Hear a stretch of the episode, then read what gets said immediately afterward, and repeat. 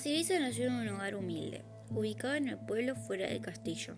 Su madre, Anastasia, siempre quiso que su hija fuera la mujer más hermosa del reino y que se casara con un príncipe. Por lo tanto, esto fue repetido en la cabeza de Basilisa toda su vida. Antes de su nacimiento, Anastasia hizo un trato con Caché, quien se presentó como alguien de gran poder. Le prometió que cuando la niña cumple 16 la casaría con un príncipe. Y Anastasia, a cambio, lo nombraría caballero del reino. Después le dio un contrato para confirmar la promesa, pero la mujer, al no saber leer, no se percató de que estaba firmando la entrega de su hija a Caché. Esto ocurriría luego del primer canto después de cumplir los 16 años. Basilisa admiraba mucho la belleza de su madre. Era alta, de ojos verdes, con cabello castaño, recogido por un moño amarillo, acompañado por su vestido del mismo color, que lograba resaltar su mirada. También tenía la piel clara y delicada. Basilisa y su madre solían cantar alegremente todas las mañanas, mientras realizaban las tareas de la casa. Pero todo esto cambió la noche que su padre se fue. La niña, con 10 años, no lograba comprender la situación. Solo podía observar que su madre no estaba tan feliz como siempre. Trabajaba todo el día y en las noches ni siquiera le dirigía la palabra.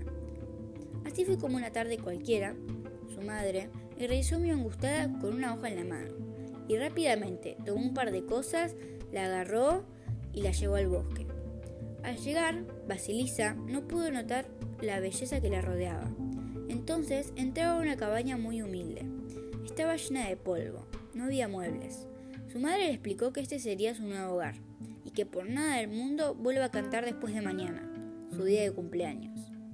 Entrada la noche, Basilisa escuchó unos pasos. Era su madre. Estaba yendo hacia el pueblo con la misma hoja en uno de los bolsillos de su hermoso vestido y decidió seguirla. Ya en el pueblo, Basilisa se escondió detrás del puesto de mercado mientras observaba su bella silueta en la oscuridad. Llegó una nueva silueta extraña.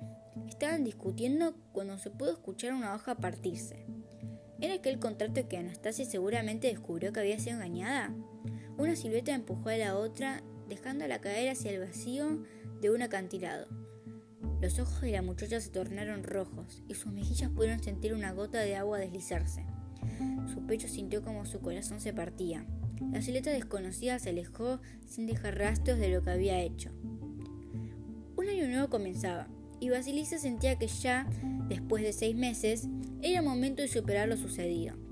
Salió de la cabaña recorriendo el hermoso bosque, y pensaba que volviendo a cantar sería la mejor manera de borrar el pasado.